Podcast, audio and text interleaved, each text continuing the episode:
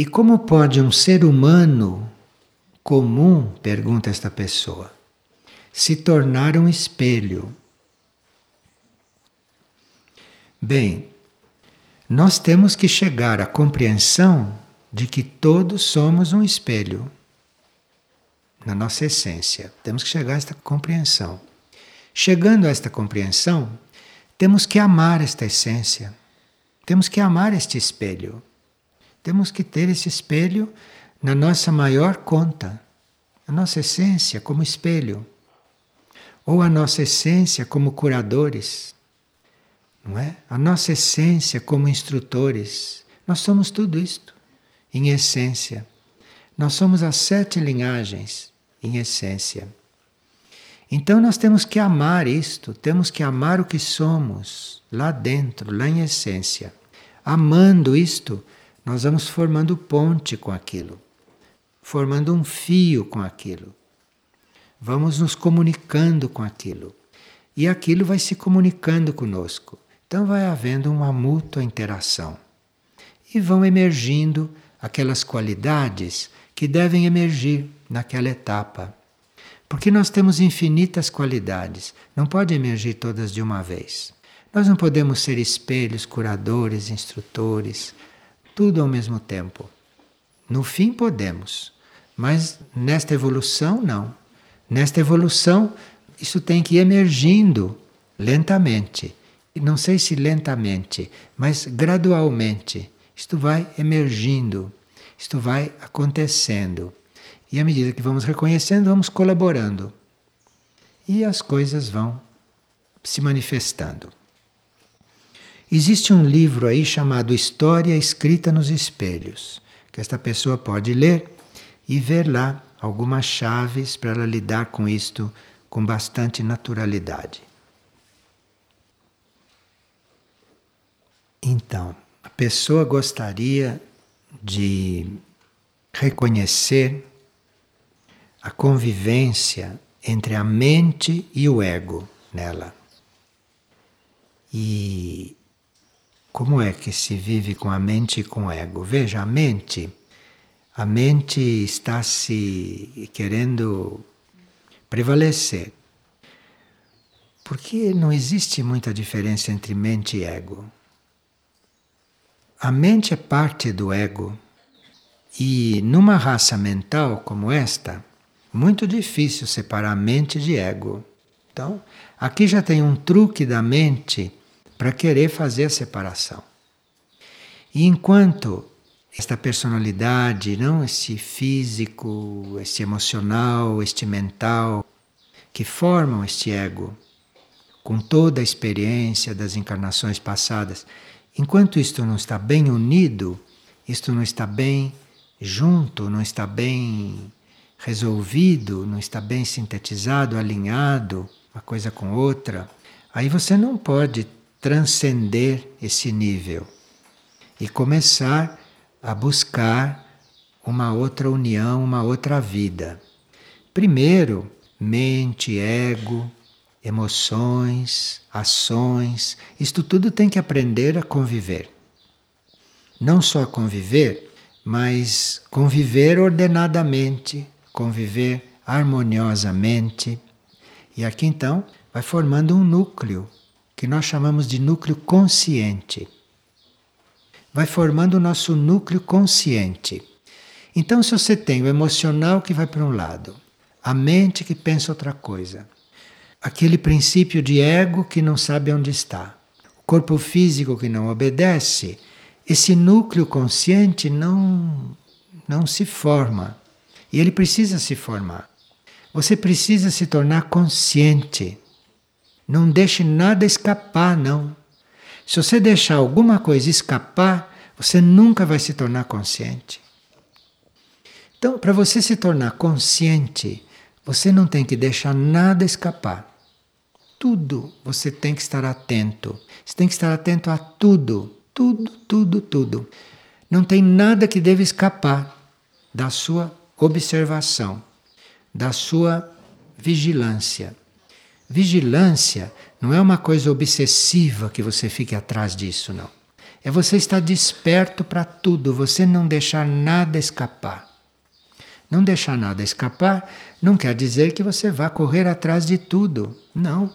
Você às vezes percebe, não deixa escapar, você consegue ver e ver também que não tem que fazer nada. Isso é um pouco duro, hein? Mas existe isso também.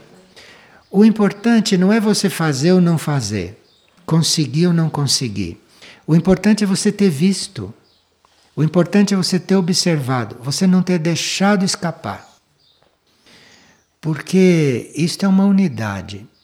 Se um vê tudo e não deixa escapar, isto ajuda o todo. Outros vão ver um pouquinho mais, porque você não deixa nada escapar. Embora não faça, porque não dá para fazer, não pode.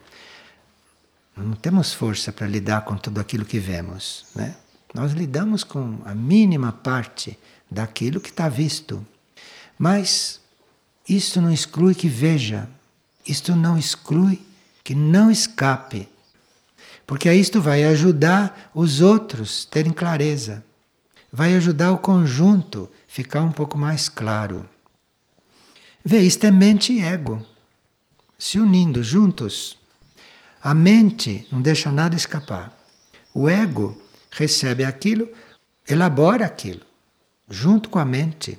E aí vão se unindo, vão fazendo as pazes, porque a mente em si, como núcleo, é muito separatista. A mente não gosta de se unir com as outras coisas assim naturalmente, não ela tem uma energia de separação que é muito importante para o ser todo. Porque se não houvesse esta possibilidade de separar, nós iríamos nos unindo com coisas antes do tempo. Nós iríamos nos envolvendo com situações antes do momento cíclico. Então é bom que a mente seja assim, mas não que seja só assim ela tem que ter essa qualidade de nos defender através da separatividade de certas coisas, mas ela tem que também ser flexível e saber trabalhar pela unidade. A mente tem muito que aprender. A mente é um núcleo na consciência que tem muito que aprender nessa atual fase evolutiva que nós estamos vivendo.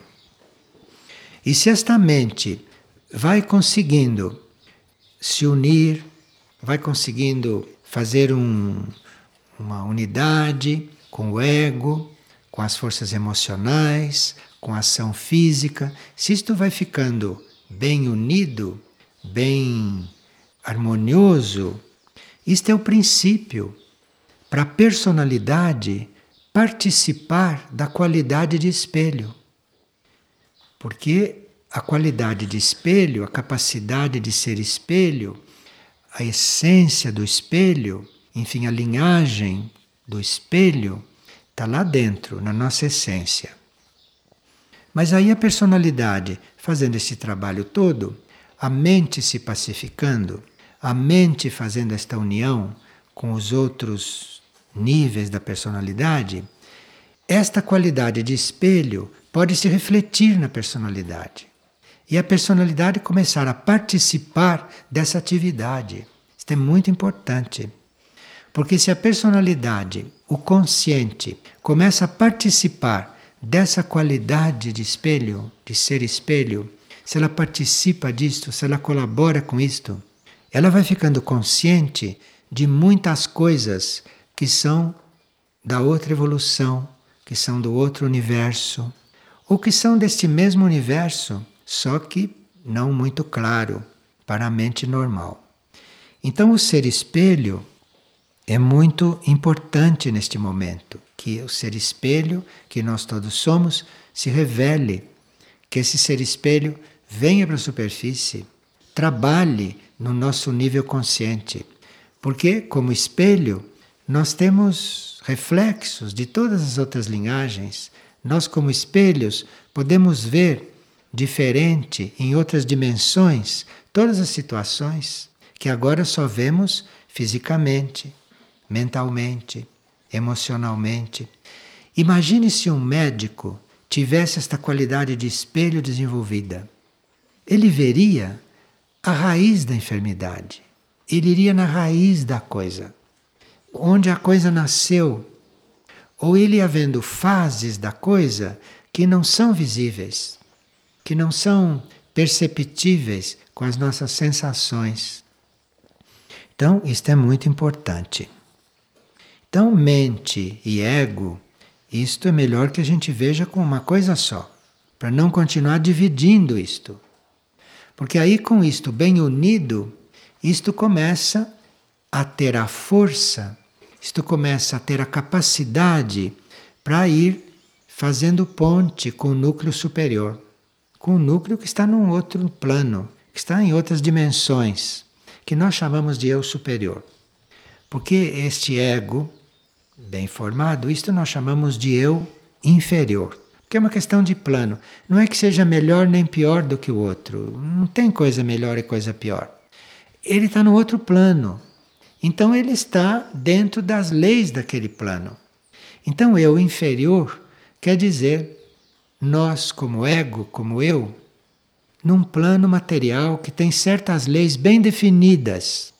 E nós como eu superior Somos nós mesmos, mas num outro plano, que são outras leis. Então nós vivemos em todos os planos. Num plano, nós somos eu inferior. No outro plano, nós somos eu superior. As leis são diferentes, mas somos nós mesmos. Um não é pior do que o outro. É um em certas leis e um em outras leis. Isto tem que se unir. Isto tem que aprender a ficar bem unido para que estas leis todas se sintetizem. E aí essas leis vão se juntando, vão se sintetizando, nós vamos cumprindo todas, vamos vivendo todas, e as leis também ficam uma só no fim. Esta ilusão de que existem tantas leis, leis físicas, leis emocionais astrais, leis mentais, leis espirituais, tudo isto é uma ilusão da nossa mente que ainda não está unida com a alma, ou que ainda não está unida com a mônada. Porque se estivesse unida, já não via mais tanta lei. Via uma lei só, que nesse sistema solar é a lei do amor, uma só. Tem outra aqui nesse sistema. O problema é chegar lá. Mas aí vai unindo isto tudo. Comece a não ficar separando muito mente de ego. Não comece a separar muito emocional de mental. Fique olhando isso meio junto. Quando um se sobressai, você redimensiona, chama o outro. Vai fazendo aí uma, uma harmonia, vai buscando aí um equilíbrio, que aí você vai começando a sentir o outro plano, você vai começando a sentir o outro núcleo, o eu superior. Você vai começando a perceber que existe você em outro plano, mas que é a mesma coisa. É interessante. Quando a gente começa a sentir isto, quando começa a sentir o outro plano, a gente nota que, por um lado, a gente não gosta de si, porque já viu mais, claro que não gosta de si. Por outro lado, tem compaixão de si. Diz assim: Eu não gosto de mim, mas coitado, né? Que ignorante. Isso é o outro você está sentindo o outro, entende? O outro é diferente desse daqui. Esse aqui não gosta mesmo, ou gosta. O outro não gosta nem não gosta. O outro é pura compaixão, pura misericórdia, pura união. E você começa a sentir, isso já é o outro. Isto não é o ego, não. O ego pode gostar de você. O ego pode gostar, o ego pode aprovar, o ego pode fazer todas estas coisas humanas, mas a energia da compaixão, a energia da misericórdia, a energia disto ego não tem, não. E se você começa a se lembrar destas coisas e começar a sentir estas, isso já não é mais o ego. Isto já é o outro plano que está se fazendo perceber, o outro plano que está começando a se refletir então você está aqui numa atividade material, numa atividade mental, vendo tudo muito claro, não é? Achando que já sabe tudo, que sabe resolver tudo, então está aqui mesmo feito um tanque de guerra. De repente, você olha assim aquilo e diz: Meu Deus, mas coitado, já é o outro plano que entrou aí. Outro plano começou a se refletir. Então, precisa aderir a isto. Precisa não negar isto naquele momento. Não ter vergonha, não, de estar tá achando que o outro é coitado. Não tenha vergonha. É mesmo. Não tenha medo disso. Porque aí a coisa vai descendo e vai descendo mais pura. Vai mudando esta coisa de chamar de coitado. Vai descendo mais pura, vai curando isto. Isto é um processo que não pode ter pressa, não. A alma que vem te chamando há milhões de anos. A alma vem te chamando há milhões de anos. E quando a gente finalmente percebe isso, acha que a gente é que tem que chamar. Engraçado esse ego, né? Mas é assim. E o que é ter vida impessoal? Como ser impessoal nas nossas atividades com outras pessoas? A impessoalidade não existe no ego, como a gente vinha falando. A impessoalidade não existe na mente. Uma pessoa humana jamais pode ser impessoal, porque ela é uma pessoa humana. Ela não pode negar isto. Para nossa consciência poder começar a experimentar a impessoalidade, precisa que a gente já esteja entrando no âmbito da alma. Porque a impessoalidade é uma capacidade da alma, é uma qualidade da alma. Então, se nós chegarmos a ser impessoais em algum momento, naquele momento a alma está fluindo pelos nossos canais. Se nós não poderíamos ser impessoais. Vocês já devem ter percebido, não, a impessoalidade em alguns momentos. É uma coisa inacreditável, mas nós podemos, a certa altura, sentirmos a impessoalidade. Aqui, naquele momento, a alma estava passando, a alma estava enviando esta energia. Agora, esta pessoa pode ler o livro A Vida Impessoal Existe um livro chamado A Vida Impessoal. E é um livro no qual o eu interno, ou um reflexo do eu interno, fica falando. Então ali nós temos várias chaves sobre impessoalidade. Porque as manifestações do nosso eu interno não tem nada a ver com as nossas manifestações conscientes, pessoais, egóicas. E lá na vida impessoal, existe uma energia muito paciente que fica nos descrevendo como é esta impessoalidade. E aí nós vamos ter várias chaves, várias informações e vamos sendo ajudados a mudar os nossos pontos de vista. Isto é, em vez de nós nos mantermos neste ponto de vista conhecido, né, neste ponto de vista humano, neste ponto de vista mental, no qual nós estamos bem treinados, nós vamos vendo que podemos mudar o ponto de vista, podemos mudar o nosso foco. Se a nossa alma fluir, se a nossa alma nos ensinar a fazer isto, e se a energia da nossa alma descer, não pelos nossos corpos, pela nossa mente, principalmente, principalmente pela mente, que é o corpo que está mais próximo da vibração da alma, a mente. Depois passa para o emocional e depois passa para o etérico. É bom que a gente deseje ser impessoal. Quando você deseja ser impessoal, é no astral que você está agindo. É no emocional, porque é o emocional que deseja. Então, se você tem desejo de ser impessoal, isto é bom. É o seu emocional que está aderindo a esse trabalho. Agora, se você já tem a convicção de que deve ser impessoal, se você já tem a forte decisão de que quer ser impessoal, aí já é a sua mente. Aí é a sua mente que está já nesse trabalho. Seja o emocional ou seja a mente, é muito importante, Porque esta impessoalidade já vai respondendo.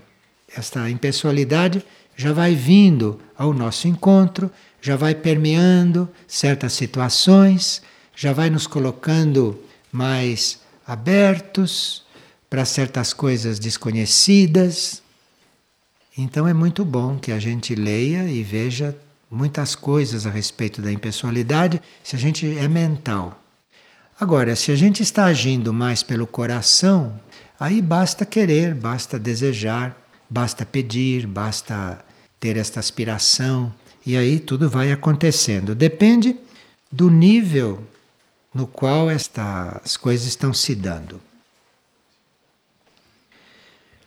E uma pessoa pergunta se quando nós somos transmutados, isto é, se quando o nosso ser interior sai e entra outro, não, e ocupa os veículos, isso é transmutação.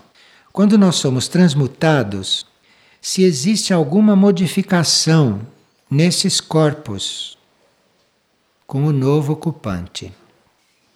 E se existem mudanças de conduta, de expressão, etc. Bem, quando nós somos transmutados, a personalidade, o conjunto dos corpos fica o mesmo. O ego é o mesmo. O ego não foi embora. O ego é o mesmo. O que veio foi uma mônada diferente, que vai eventualmente usar aquele ego. Porque se aquela mônada não tinha mais ego, se aquela mônada já tinha absorvido o ego, ou se aquela mônada já tiver saído da evolução humana, ela não pode ter ego. Ela não pode ter alma porque já foi tudo absorvido nela. Ela não está mais na evolução humana. Ela já está na evolução das mônadas. Então, quando isto transmuta, a nossa personalidade, o nosso ego deve ficar. Senão não tem base para ela estar encarnada, percebe? Isto é um caso de transmutação. Então aí, a mônada não teria base para ficar se o ego não estivesse ali. Existem outros casos em que o ser desencarna que o outro ser encarna, mas o outro ser encarna como um ser que é um ser humano ainda desencarnado. São dois tipos de transmutação. Então, pode haver uma transmutação em que mude tudo, em que desencarnou tudo e entrou o outro inteiro, porque o outro ainda era humano. Então aí tem uma mudança muito grande. Mas se foi só a mônada, não tem nenhuma mudança visível. E para você perceber que houve uma transmutação, precisa que você seja consciente da energia da mônada, senão você nem percebe. Eu conheci um caso de transmutação que ninguém percebia que tinha havido transmutação. Quer dizer, ninguém percebia. Pessoas normais não percebiam. Porque houve a transmutação da mônada, todo o resto permaneceu Agora, permanece até quando? Permanece até quando acaba o tempo daquela mônada ficar ali. Quando acaba o tempo, aquela mônada sai e todo o resto desencarna e vai lá se ligar com a mônada, com a alma, que era a dela. Percebeu? As transmutações não são iguais, não. Acontece de forma diferente, dependendo do caso. Pois não. Pode não mudar a personalidade, mas com a outra mônada, se é uma personalidade já aberta, educada, uma personalidade é, receptiva, com a outra mônada, ela vai passar por muitas transformações. Muitas transformações que ela não passaria se não tivesse havido a transmutação. Isto acontece. Agora, se há uma longa convivência daquela mônada transmutada, aí a personalidade pode sim sofrer transformações. Eu conheci um corpo que tinha já transmutado cinco vezes. Foram rápidos períodos e ele não mudou muito, não. Não mudou muito, porque como consciência estava muito polarizado na entidade que estava ali, Está ali funcionando só como âncora, nada mais. Mas às vezes não. Às vezes o corpo passa por profundas transformações, corpo passa por profundas adaptações, né? E por muitos progressos. Essas coisas não têm regra fixa. Pois não. Como ela fica sabendo? Bom, ela pode ficar sabendo por alguma impressão interna, por uma percepção interna. E se ela for uma pessoa madura, ela pede confirmação. Ela não acredita assim logo, não. Ela pede confirmação se aquilo é mesmo assim. Então ela pode perceber. Ou ela pode não perceber. E outro pode perceber e eventualmente avisá-la.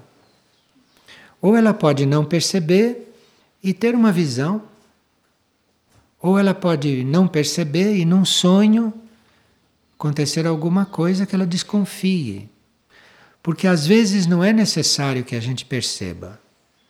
Às vezes perceber pode até atrapalhar. Porque a gente pode ficar inseguro, a gente pode se cobrar certas mudanças na personalidade que não vão se dar da forma como a gente está querendo. Então, perceber nem sempre é muito saudável. E para os outros que observam, menos saudável ainda que percebam, em certos casos. Porque tem gente que não aceita a sua transformação. Como tem pessoas que não querem se transformar, não aceitam quando você se transforma. Vocês veem isso em família. Muito normal isto. As pessoas não aceitam que você se transforme. Porque elas não querem se transformar, então projetam isto. Então, se acontece uma transmutação, às vezes é bom que as pessoas não percebam. Em certos casos, quem tem que perceber, vai perceber. Porque pode não ajudar. Pode haver reações, pode haver recusas, pode haver mesmo reações fortes e as coisas não são com isso ajudadas. Pois não. Qual seria a função de uma transmutação desse gênero, onde a pessoa não sabe que ela Não sabe porque a verdadeira vida não é nesses planos onde a gente tem consciência. A verdadeira vida é nos outros planos. Então, uma mônada pode estar encarnada para no plano das mônadas encarnadas, para no plano monádico, ela está em ação. Ela está em ação. No plano monádico das mônadas encarnadas, ela está em ação ali. Ou ela está trabalhando aquele indivíduo num plano muito oculto. Às vezes não é nada aqui fora o trabalho da encarnação. Uma pessoa diz que há, tem um filho de 10 e um filho de 15 anos e que eles não a aceitam como sua instrutora e que ela realmente não sabe como fazer e como agir, porque ela sente a responsabilidade e não tem o que fazer. Nem sempre quem dá a luz é a instrutora da pessoa. E nem sempre quem dá a luz é a mãe. Vocês não conhecem pessoas que já deram a luz e que não se sentem mães? Elas não são desnaturadas, elas não são mesmo a mãe. Elas apenas serviram para a pessoa vir ao mundo, mas elas não são mãe, elas não têm natureza de mãe, ela não é mãe daquele. Acontece isto. Isso são coisas da Terra. É a energia cósmica que é pai, mãe, que é a nossa regência. Energia cósmica que é a nossa origem o nosso fim. Todo o resto é, são coisas desses planos intermediários ou coisas desta Terra. Então, se os seus filhos não te reconhecem como instrutora, é sinal que eles têm um outro instrutor, que um dia eles vão encontrar. Um dia vão encontrar. Se não for nesta encarnação, será numa outra. Se não for externamente, será internamente. Mas todos nós temos um instrutor, todos, todos. Mesmo quem não saiba, mesmo quem não reconhece, mesmo quem nunca encontrou, todos têm um instrutor. Instrutor não é nada de extraordinário. Instrutor quer dizer o, o elo seguinte da corrente, porque nós somos elos numa corrente. Nós somos nozinhos numa infinita rede. Então todos têm o seu preposto, todos têm o seu instrutor, todos têm a sua ligação, todos têm, embora não se perceba. E querer ser instrutor dos filhos, isto pode não coincidir. Você pode ter posto no mundo, alimentado, calçado, vestido, eh, encaminhado e pronto, acabou, não tem mais nada o que fazer. Em certos casos. Em outros, não, em outros tem. Em outros tem. São outro destino, é outra estrutura. E às vezes nasce um da gente que é o nosso pai, que veio depois. E depois que ele vai crescendo, ele vai agindo como pai, ele vai suprindo o que nós precisamos como filhos que nascemos sem pai e mãe. De repente temos um filho que vai suprindo aquilo. Mudou a data da encarnação, em vez do pai nascer antes, nasceu depois de você, entendeu? Aquele elo, aquilo que era o, o porta-voz, aquilo que era o, o ajudante, colaborador especial, entendeu? De repente nasce de você. E você até aquele momento não conheceu, não encontrou isso. Vai encontrar ali, de repente ali. Mas as pessoas se impressionam muito quando se trata de pais, de filhos, de família. Mas isso acontece a todo momento. Quem você encontra ali na porta faz o papel de instrutor para você de repente. Esse instrutor pode não ser considerado só um ser humano que está te instruindo, está te ajudando, está te ensinando, que isso existe, tudo isso existe. Mas esse instrutor, esse instrutor é universal, esse instrutor é único. E se nós estamos diante da instrução, se nós estamos diante desse grande instrutor, bem à vontade, bem alegres, bem reconhecidos, bem gratos, esse instrutor nos dá lições até através dos gatos, dos cachorros, das pessoas, nos dá instruções através do vento, nos dá instruções através do alimento, porque é único. É único. Então você querer ser instrutor dos outros ou querer encontrar o instrutor, isto são coisas psicológicas, são coisas de criança, essas coisas. Porque a instrução está aí. O grande instrutor está aí. O grande instrutor é a vida, é o universo, é o único. E esse está falando para nós em todo momento. Você vê, eu estou falando aqui e espero estar aprendendo com algumas coisas com o que eu vejo acontecer aí. O jeito que um me olha, o jeito que um sorri, o jeito que um se move, o jeito com que um deixa cair a pena no chão, isso tudo deve estar me ensinando. Eu tenho que aprender com isso tudo. O outro faz cara feia, o outro agradece. Se eu não estiver observando e se eu não estiver atento, eu estou perdendo oportunidade de aprender, aprender tudo isto. Então a vida está aí. Essa é a nossa instrutora. E claro, se eles não dão ouvidos para o que você diz a eles, com a sua experiência, eles vão aprender de outro jeito. Tem infinitos modos da gente aprender. Não é só ouvindo, não. E quando você fica mais experiente nesse jogo de forças ilusório, você vai ver nitidamente quando não adianta nada você estar tá falando as coisas para a pessoa. Você vai ver nitidamente, você já fica calado. Mas não fica calado negando a palavra. Você fica calado porque não é você que tem que fazer aquilo. Você fica calado e tem a fé que ele vai ouvir aquilo de alguém, se tem que entrar pelos ouvidos, porque às vezes não tem que entrar pelos ouvidos.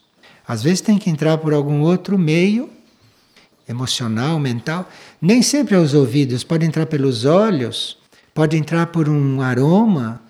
Então você não pense que ele vai aprender só ouvindo. Então precisa ter muita calma com tudo isto. Essa visão para ver estas coisas não é uma coisa sobre-humana, não. Coisas sobre-humanas são outras. Essa visão interna, ela desenvolve em nós, ela surge, ela aparece. Se nós somos meticulosos, ordenados, precisos, atentos no que nos cabe fazer. Então, essa meticulosidade não é uma doença, não. essa meticulosidade, isto é uma necessidade, porque se você não é meticuloso, se você não é rigoroso no bom sentido, se você não é ordenado, se você não é atento, você jamais terá visão interna. Você precisa ser preciso, mas preciso como um aparelho de precisão. Isto é possível. Naquilo que você tem que fazer, no seu trabalho, nas suas ações, isto tem que ser claro, isto tem que ser rigoroso. Isto é um ponto. O segundo é o amor. Porque se não houver esta capacidade de ser o que deve ser desinteressadamente, sem querer nada do outro, você pode estar até fazendo um transplante para o outro, mas você não tem que ter nenhum interesse ali, nem que o transplante aconteça. Você tem que estar desinteressado, você tem que estar altruísta, você tem que estar desapegado então não adianta ser só meticuloso, ser só correto e preciso. Precisa ser isto e ao mesmo tempo desapegado, ao mesmo tempo soltando tudo. Isto é o amor, né? Com isto, o ego, com isto, este núcleo é redimensionado, ou ele é absorvido nesse amor. Mas veja, a precisão a meticulosidade, isto é um princípio material, sem o que não tem amor, sem o que não tem transformação do ego, não tem elevação do ego. Na desordem, na imprecisão, no deixa para lá, no fica para amanhã. Olha, isso tudo impede que você veja internamente o que você tem que ver, que você conheça a sua tarefa, que você tenha indicações Percebe? Você seja meticulosa, você seja atenta, você seja rigorosa, você seja aí exata, você seja observadora, que você vai ver que o amor vai nascendo em você, que depois esse ego vai passando por uma transformação e aí você vai começar a ver. Ver não quer dizer fechar os olhos e ficar. É também isto. Mas você vai ficar compreendendo as coisas de um outro nível, de um outro plano. Aquilo que as pessoas viam como pessoa, como fato, você vai ver de outro jeito. Você vai ver uma energia trabalhando ali. Você não vai ver nada daquilo que ele vê. Você vai ver outra coisa. Isso é outra visão. E você precisa desta visão para ajudar a colocar o mundo em ordem, para que este plano se realize, para que este plano vá acontecendo.